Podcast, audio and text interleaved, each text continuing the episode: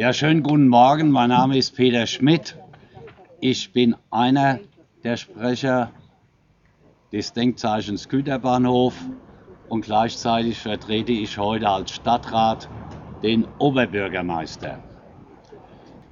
Ich darf alle, die hierher gekommen sind, obwohl wir nicht die größte Presse vorher hatten, herzlich begrüßen.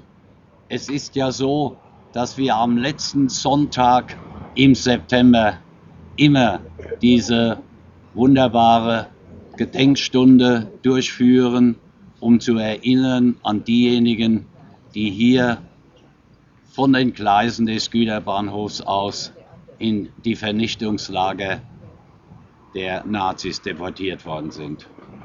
Gleichermaßen denken wir den Juden, den jüdischen Mitbürgern Darmstadts und des gesamten Volksstaats Hessen, den Sintis, den Homosexuellen und all denen, die verfolgt worden sind, aber insbesondere natürlich unseren jüdischen Mitbürgerinnen und Mitbürgern.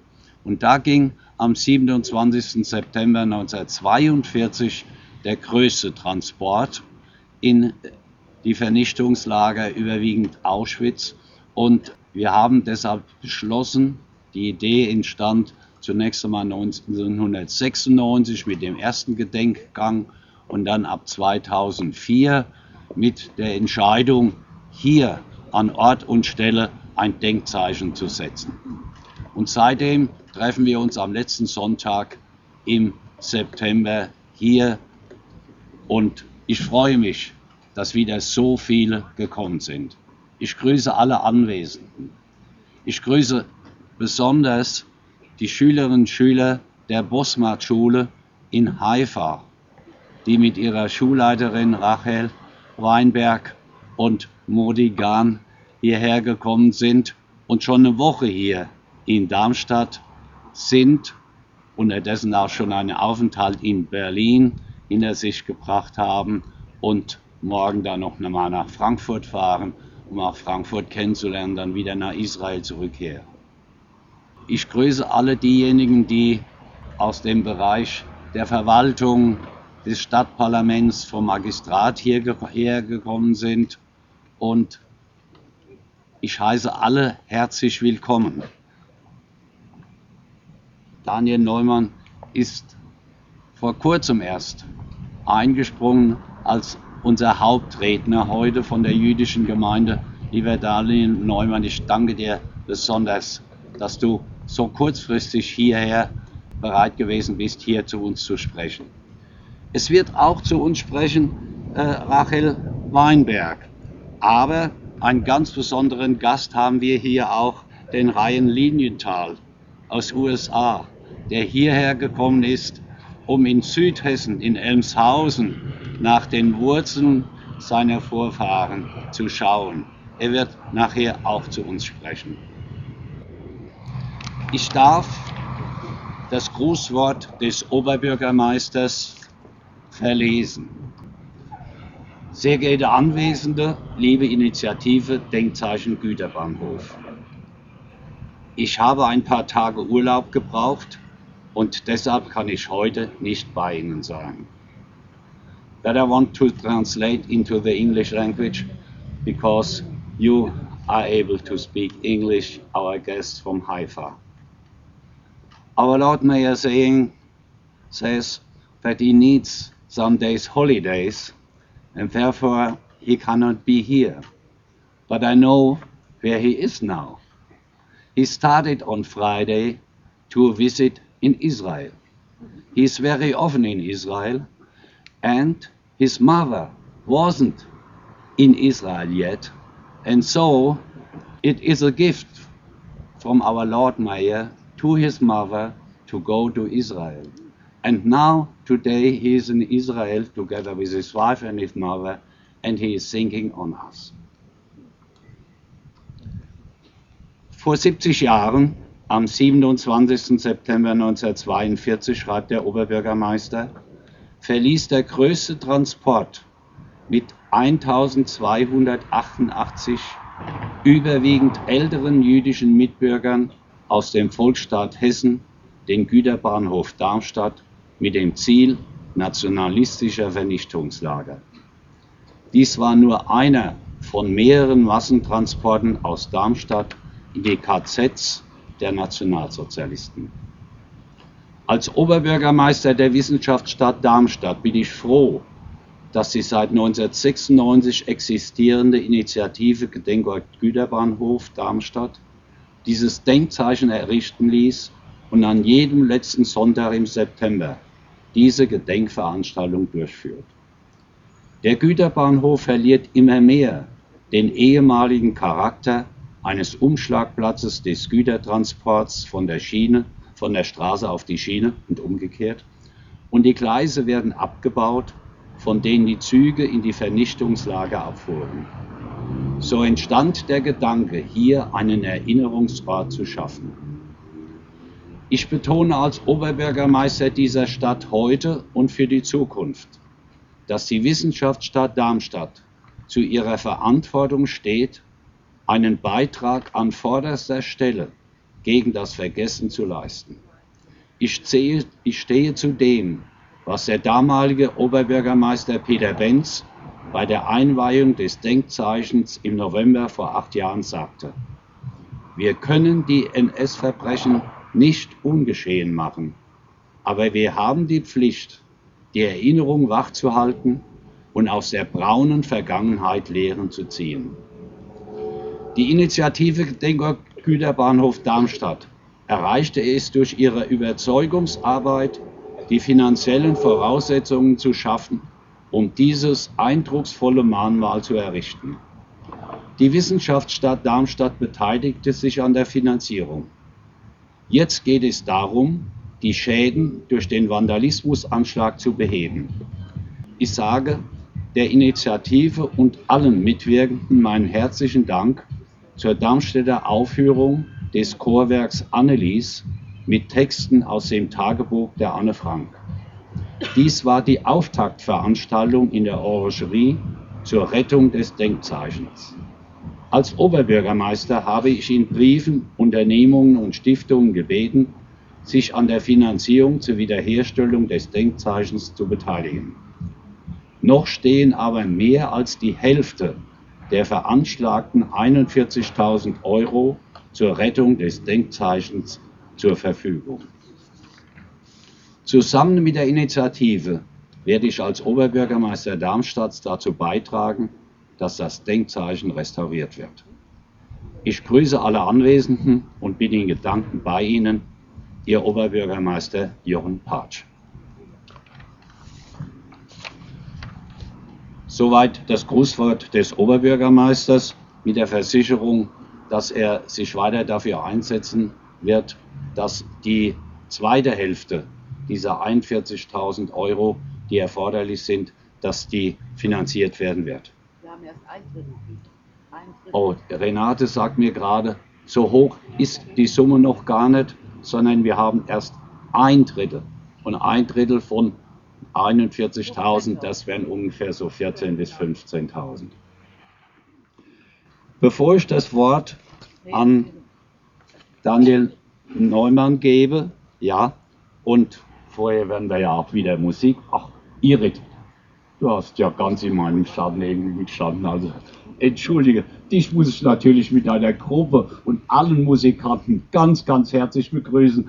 Wenn du nicht dabei gewesen wärst, da hätte das ganz, ganz wichtige Element unserer Veranstaltung gefehlt. Herzlich willkommen hier und Shalom.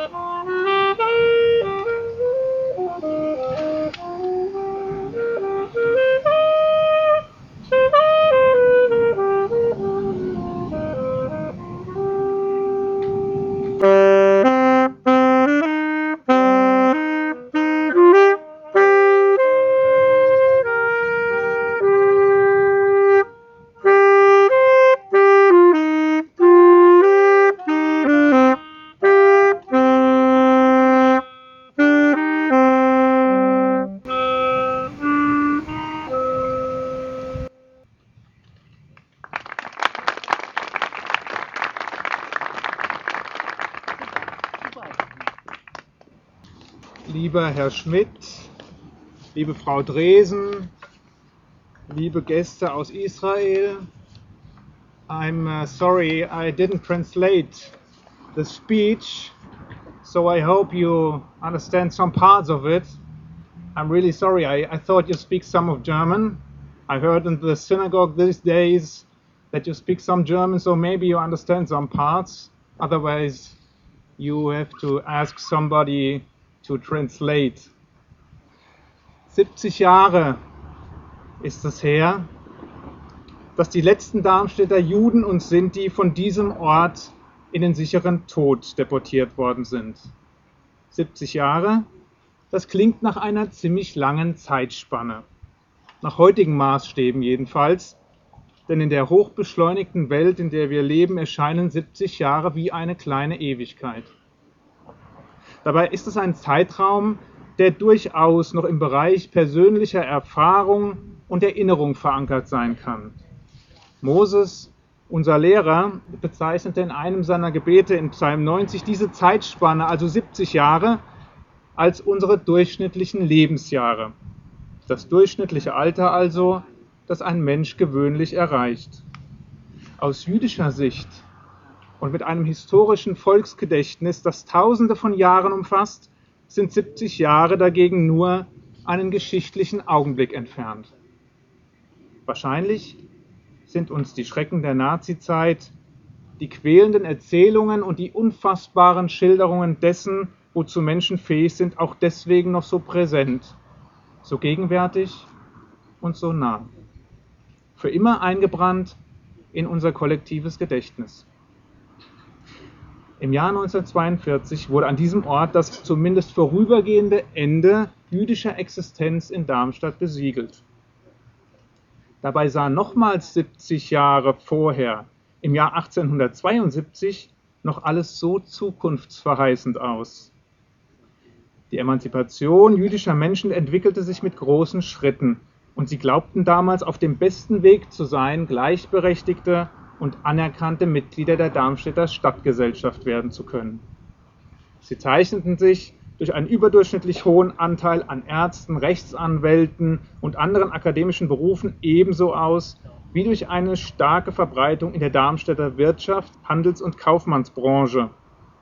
Sie befruchteten und beeinflussten die Entwicklung Darmstadts in wirtschaftlicher, kultureller und architektonischer Hinsicht und fanden sogar noch Zeit, ihrer Passion innerjüdischer Richtungsstreitigkeiten zu frönen, die schließlich in verschiedenen religiösen Ausprägungen des Darmstädter Judentums mündete. Die orthodoxe Gemeinde etwa beschloss etwa im Jahre 1872, also 70 Jahre vor dem jähen Ende des Darmstädter Judentums, aufgrund des stetigen Mitgliederzuwachses eine neue Synagoge in der Bleichstraße zu bauen. Schließlich sollten es drei Darmstädter Synagogen werden. Für jeden war also etwas dabei. Und es schien tatsächlich, als habe für die Juden ein neues Zeitalter begonnen. Ein Zeitalter des Miteinanders und der Gemeinschaft, von gegenseitiger Anerkennung und von gegenseitigem Respekt. Doch der Schein trug. Der jüdische Traum war schnell ausgeträumt. Er dauerte nur wenige Jahrzehnte, dann brach sich auch in Darmstadt eben jene Entwicklung Bahn, die Deutschland zu einem Musterbeispiel für Entmenschlichung und Entwürdigung ganzer Bevölkerungsgruppen werden ließ. So wurde aus dem einstigen Arbeitskollegen schließlich wieder der Jude. Und aus dem einstigen Geschäftsinhaber wurde wieder der Jude. Und aus dem einstmaligen Arzt, dem Schneider, dem Bäcker, dem Mitschüler, dem Nachbarn, wurde wieder das, was nicht mehr dazugehörte, was nicht mehr Teil des überhöhten deutschen Selbstbildes und Selbstverständnisses war, was undeutsch war, Abschaum, Ungeziefer oder mit anderen Worten der Jude.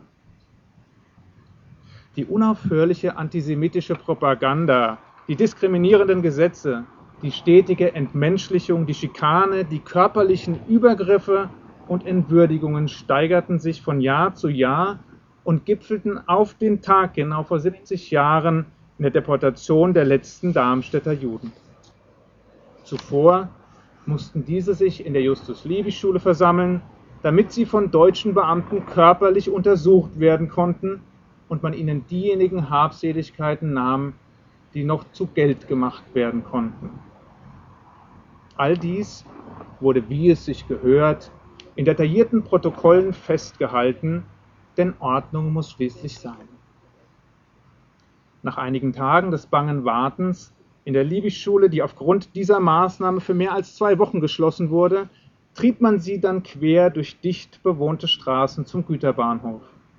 Vorbei an Häusern und Wohnungen ehemaliger Freunde, Arbeitskollegen und Nachbarn. Unter den Augen der Darmstädter Stadtgesellschaft, die neugierig hinter den Vorhängen hervorlugte, mit unverhohlener Zustimmung triumphierte oder aber schamerfüllt wegschaute. Nennenswerter Protest jedenfalls blieb aus, denn die, die da getrieben wurden, waren schließlich längst keine Menschen mehr. Es waren nur noch Juden. Mit dem letzten Transport von Juden in den Osten, in die Arbeits- und Vernichtungslager, in den sicheren Tod, wurden auch die letzten Zweifel daran zerstreut, dass auch die Darmstädter ihr Schärflein zu dem Menschheitsverbrechen beigetragen haben, das später als der Holocaust in den deutschen Sprachschatz einging und als Synonym für den systematischen industriellen Massenmord an sechs Millionen Juden stand. Der jüdische Traum einer gemeinsamen und gleichberechtigten Zukunft hingegen, der Anfang des 20. Jahrhunderts noch so voller Hoffnung, voller Sehnsucht und voller Zuversicht geträumt wurde, fand sein jähes Ende in den Gaskammern von Auschwitz, Treblinka und Majdanek. Heute, 70 Jahre später, sind wir wieder da. Die jüdische Gemeinde ist wieder gewachsen, die Synagoge ist wieder mit Leben gefüllt. Jüdisches Leben hat seinen Platz in Darmstadt wiedergefunden. Es ist beileibe nicht mit dem jüdischen Leben von vor dem Krieg zu vergleichen. Weder von den Inhalten noch von der Größe unserer Gemeinde. Und doch knüpfen wir an unsere uralten Traditionen an. Hier in Darmstadt und überall im Land. Trotz allem, was geschehen ist und trotz allem, was derzeit gerade geschieht. Sei es die unsägliche Beschneidungsdebatte, die in vielen Fällen so herabwürdigend, so aggressiv und verletzend geführt wurde, oder seien es die Attacken auf jüdische Menschen, zuletzt jene auf einen Rabbiner in Berlin, der auf offener Straße zusammengeschlagen wurde, eben weil er Jude war oder in den vergangenen Tagen der Angriff auf den Generalsekretär des Zentralrats der Juden, der in Berlin am höchsten jüdischen Feiertag gerade mit dem Gebetbuch unter dem Arm und gemeinsam mit seinen beiden Töchtern auf dem Weg in die Synagoge war. Trotz all dem, wir schlagen unser Erbe nicht aus. Wir sind hier und schmieden neue Glieder einer jahrtausendenalten Kette. Denn wir Juden sind Optimisten was bleibt uns auch anderes übrig? Und wir sind Träumer. So wie schon Theodor Herzl Ende des 19. Jahrhunderts von einer nationalen Heimstätte für die Juden träumte, die später in Gestalt des Staates Israel Wirklichkeit werden sollte, so träumen auch die heutzutage in Deutschland lebenden Juden einen Traum von bedingungsloser Gleichheit, von Gerechtigkeit, von Miteinander und von Frieden voller Hoffnung und voller Sehnsucht. Damals wie heute. Helfen Sie mit, dass dieser Traum nicht noch ein zweites Mal zerstört wird.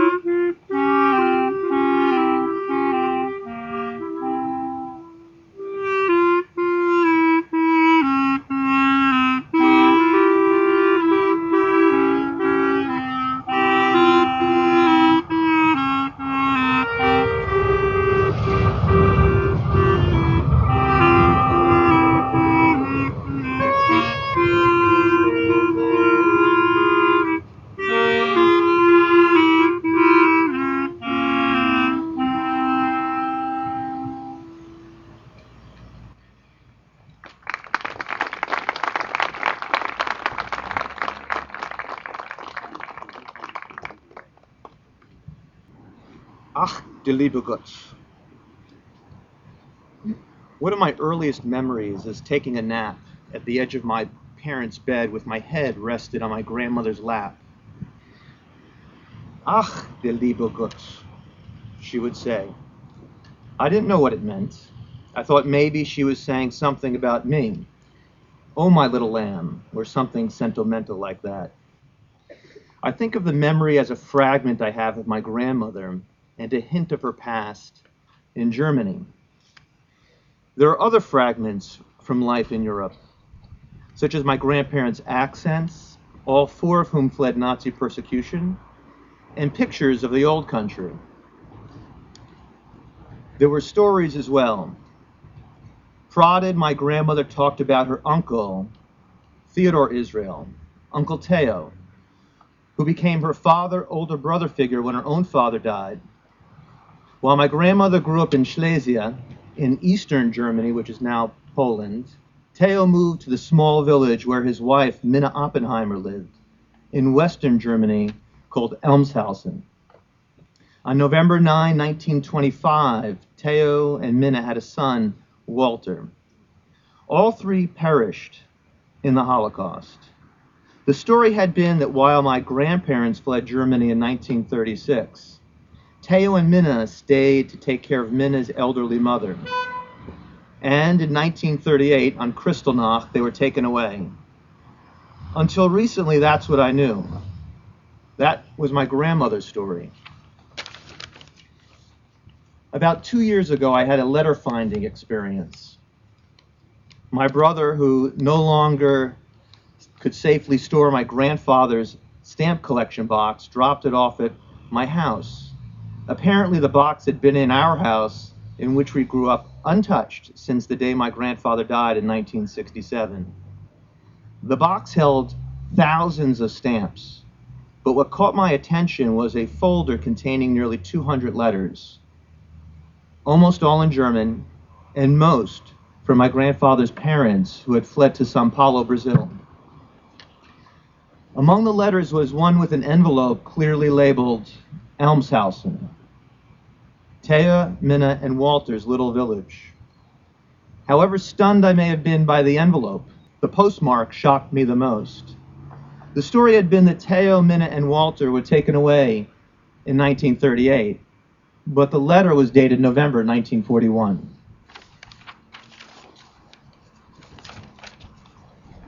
This is Teo's letter, dated November 1941. I'm going to let Anne read the German. I'll read the English. Then we'll do it in segments. Here. Dear loved ones, I've received both of your registered letters as well as your telegram. You have likely also received my registered letter with a photocopy. Meine Lieben, eure beiden Einschreibebriefe sowie die Depesche habe erhalten. Und werdet ihr in der Zwischenzeit auch meinen Einschreibebrief mit der Fotokopie erhalten haben. Hopefully you have achieved your goal with this. I have sent your telegram to the community center and instructed them to wire back. As of now, I still have received no answer and don't know if this was successful. Hoffentlich habt ihr auch den Zweck mit diesen erreicht. Im Hilfsverein habe eure Depesche eingesandt und diesen beauftragt, zurückzudrahten. Bis jetzt erhielt noch keine Antwort und weiß nicht, ob dieses erfolgt ist. One day before Walter's birthday, I got mail from L. Simon, and they write that all is well. The community center here says that nothing can be done. And you write from over there that there's also nothing that can be done, and so we must thus wait.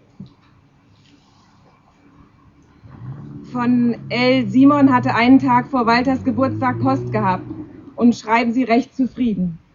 Der Hilfsverein hier sagt, es sei zurzeit nichts zu machen. Und ihr schreibt, von drüben sei auch nichts zu machen. Und so müssen wir warten. From Alzenau, we received some mail and it said there have been supposedly special easings in Cuba. How to go about this problem? That is the big question. We are still healthy, and we hope to remain that way with God's help. With heartfelt greetings and kisses, especially for little Jay, with love for you all, your Teo. Aus Alzenau hatten wir dieser Tage Post und wurde uns mitgeteilt, dass in Kuba besonders Erleichterungen sein sollen. Wie die Sache anzufassen, das ist die große Frage. Gesund sind wir immer noch und hoffen es noch weiter mit Gottes Hilfe zu bleiben. Bin mit herzlichem Gruß und Kuss, besonders für den kleinen Jay, von Ihren euch liebenden Theo. Since the discovery of this letter, I've tried to find out as much as possible about Taya, Minna, and Walter. The research has led to a number of terrific resources and individuals, including Renat, and has reshaped my understanding of my grandmother's fragments. I now know that Teo, Minna, and Walter were not taken away in 1938. They did not stay in Germany to take care of Minna's mother. She died and was buried in Heinlein-Alsbach even before my grandparents left in 1936. Teo and Minna tried to get out. My grandparents tried to help. In February 1941, my grandparents made transportation deposits for Teo, Teo, Minna, and Walter to come to the United States. By the time Teo wrote the November 1941 letter that we just read, the Nazis already shut the door on Germany's remaining Jews. Two weeks after Teo wrote his November 1941 letter, the United States entered the war. The Nazis announced the final solution in January 1942, and the deportations from Darmstadt began in March 1942. In all likelihood, police showed up in Elmshausen on March 19, 1942, to arrest Teo, Minna, and Walter. They were, they were specifically instructed on what they could bring, the valuables to be left behind, and where to leave their keys. They were taken to the Justice Liebigschule in Darmstadt, which was converted into an assembly camp, and at the end of March 1942, they were deported. The edge of my family's European existence, one that probably lasted for centuries, is on the platform, is on the rails, the tracks down there. A fragment of history my grandmother could have never known. After the train departed from Darmstadt, it stopped in Lublin, Poland, on its way to the Piatsky ghetto, which had been liquidated of Jews to make room for the new arrivals from Germany and other countries. In Lublin, on the Flugplatz labor camp ramp, a selection was made of young men between 14 and 45 years old. At 16 years old, it is likely that Walter was separated from his parents during the selection and transferred to the Majdanek concentration camp. Among others listed on the Majdanek crematory ledger for July 10, 1942, is Walter Israel, born November 9, 1925, in Elmshausen, Germany. Three and a half months after the train left the Darmstadt train station, I've yet to find any further evidence or records about Teo Amina. So here we are in Darmstadt. I think about my grandmother saying, Ach, der liebe Gott. And I now know that it does not mean, oh, my little lamb. I no longer believe that she was talking about me. But when she said this to herself, patting my head, I believe that she was thinking about them Teo, Minna, and Walter.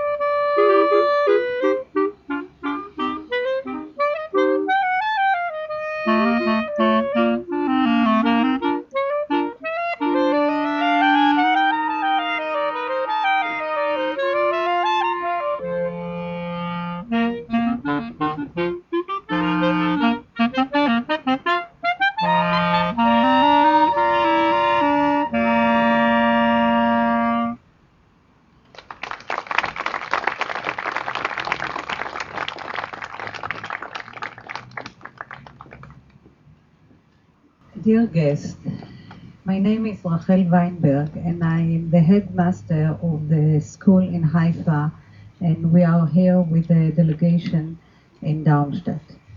Uh, this ceremony is very moving for me because we stand and commemorate the, way, uh, the day when the Jews were forced to leave their homes, their German and Jewish cultural identity. 70 years ago, they forced to give up their lives.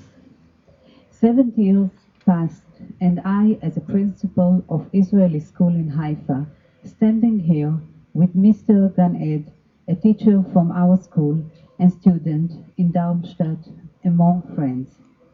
We have special relations be- between our school, Bosmat in Haifa, and Heinrich Emanuel Mark Schule. Two years ago, came to me Mrs. Leah Dror and told about her father. In the end of the war in 1945, he returned to Darmstadt. The authorities in those days approval him to build a professional school for Jewish youth that uh, survived the Holocaust, which named Masada.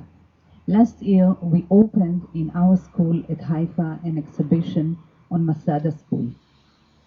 Mrs. Dresden and other teacher and student came to Israel as the honor guest and spent five days with us. Part of the pupils of Masada School immigrate to Haifa and continue to study in Bosmat, which stand today, to believe it or not, in Masada Street in Haifa. We are here to nurture relations of the, the third generation, to remember and to leave the past behind us and develop relationship of understanding and tolerance, acceptance of other and different. Our presence here indicates that the program of the Nazi Party did not materialize. From here, we should say loud and clear to all the groups that want to put hatred, fear, and firewall between human beings, we shall overcome. Two weeks ago, the Jewish people celebrated the new year, Rosh Hashanah. Rosh Hashanah is characterized by focusing on the person, the person's duty, innovate to keep to himself and make a decision to leave the past behind and focus on what it should be. And we are here to start something new between the two nations, building new friendship between the youth and the two communities. I want to thank you for, for this opportunity to participate in this important event. And especially, I want to thank Renata, Mrs. Renata Dresen, that she was doing a lot of efforts that we will come here and to be in this ceremony. Thank you all.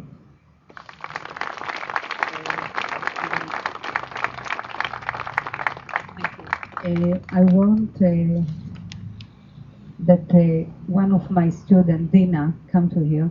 She will say some words to you. Hello, my name is Dina Yantitsen, and I have this great honor to represent our delegation from Israel. We all came from north area of Israel, city which called Haifa. It, this April, we hosted the German students, and now we are came to Darmstadt. This exchanging project, it's a great uh, possibility to have a new re- uh, friendship contact between Israel and Germany. At last week, we discovered a new uh, res- perspective for history of World, World War II. This opportunity had been given to us by visiting memorial appost- at Darmstadt, Worms, and Berlin. We took the part in Jewish community in Darmstadt and joined the prayer of Yom Kippur Day. We were so far from our land, but also so close in our hearts. This exchange is important to our generation to break stereotypes and keep an open mind in historical issues. I wanted to thank Mrs. Renate Triesen for her organization of this exchange in German, and I wanted to thank also to our school, school principal, Renata Weinberg, and teacher for is, uh, Israeli Studies, Moti uh, Ed, that made our dream for exchange become true. Thank you all.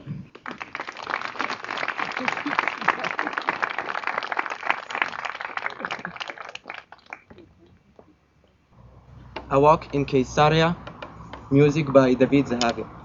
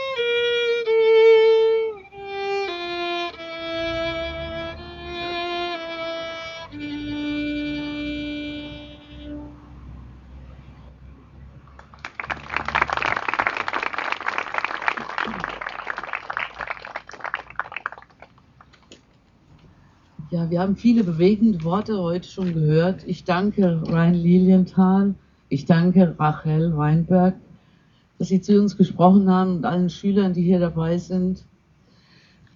Wir haben am 27. Januar 2011, dem Tag der Befreiung des Konzentrations- und Vernichtungslager Auschwitz, die Ausstellung über die jüdische Schule Masada in Darmstadt erstmals an der Heinrich-Emanuel-Merck-Schule eröffnet.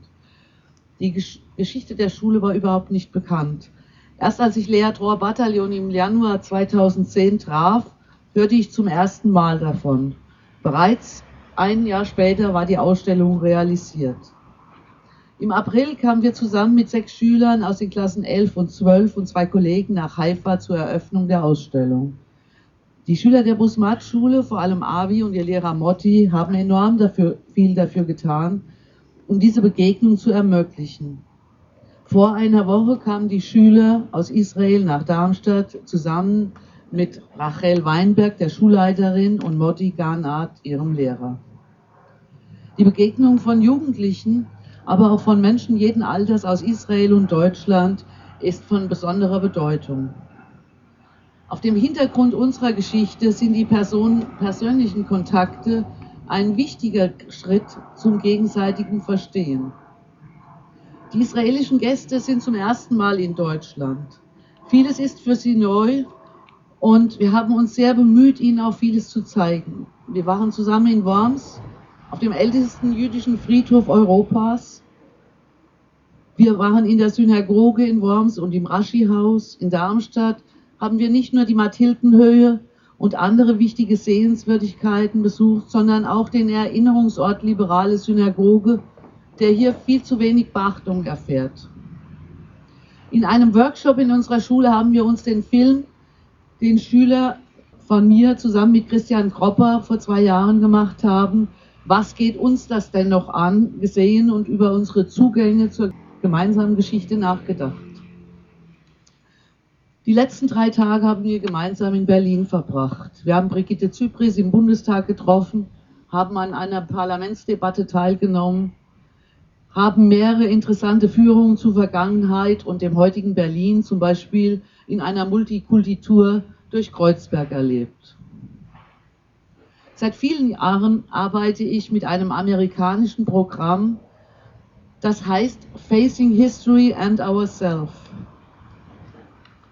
Die Beschäftigung mit der Geschichte ist nicht Selbstzweck, sondern hat auch immer was mit uns und mit unserer Gegenwart zu tun. Deshalb ist uns die Begegnung zwischen Deutschland und Israel so wichtig.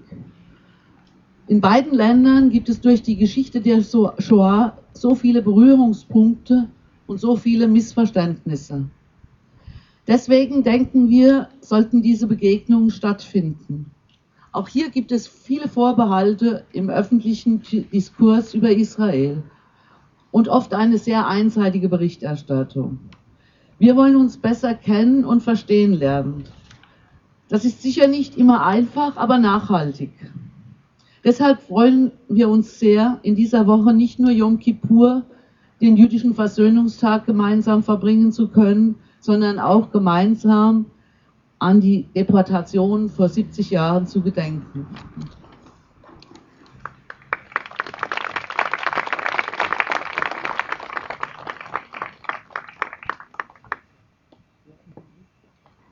Meine Schülerin Miriam berichtet jetzt kurz. Genau. Hallo, also ich bin die Miriam und ich erzähle jetzt ein bisschen was über den Austausch in Israel. Wir haben dort viele neue Erfahrungen und wir lernen nicht nur eine Kultur besser kennen, sondern auch neue Freunde. Ein besonderes Ereignis in Israel war der Holocaust-Gedenktag in Yad Vashem. Er hat uns alle sehr beeindruckt und geprägt. Damit Sie unsere Gefühle und Emotionen nachvollziehen können, versuche ich es Ihnen so nah wie möglich zu bringen. Es herrschte eine unbeschreibliche Stimmung. Wir und tausend andere Menschen saßen auf einer Tribüne und vorne auf der Bühne sang eine israelische Sängerin hebräische Lieder. Es war unbeschreiblich. Am Ende wurden sechs Fackeln angezündet. Die sechs Fackeln standen für die sechs Millionen getöteten Juden. Viele von uns weinten, weil wir so überwältigt waren und von dieser ergreifenden Zeremonie. Wir haben viel über die damalige Zeit vom Zweiten Weltkrieg gelernt und finden es wichtig, dass von dieser Zeit zu reden, damit sie nicht in Vergessenheit gerät. Und damit so etwas nie wieder passiert. Was mich persönlich sehr beeindruckt hat, sind die Lebensgeschichten und persönlichen Erfahrungen von den Überlebenden.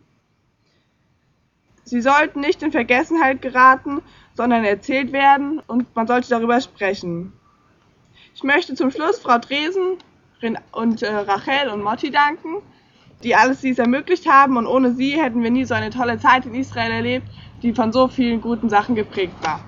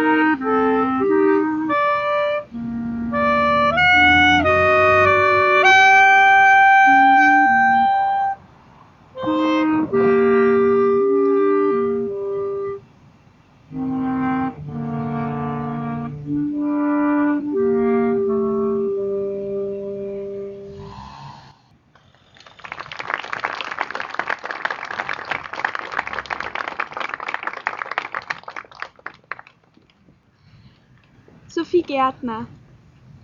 Aus der Altstadt nach Auschwitz.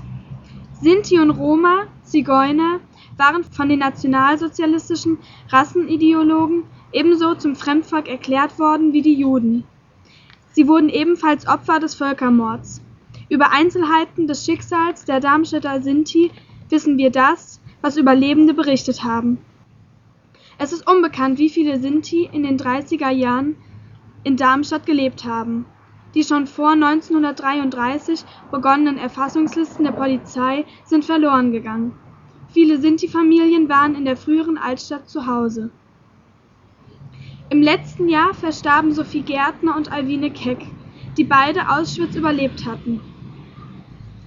Das war furchtbar.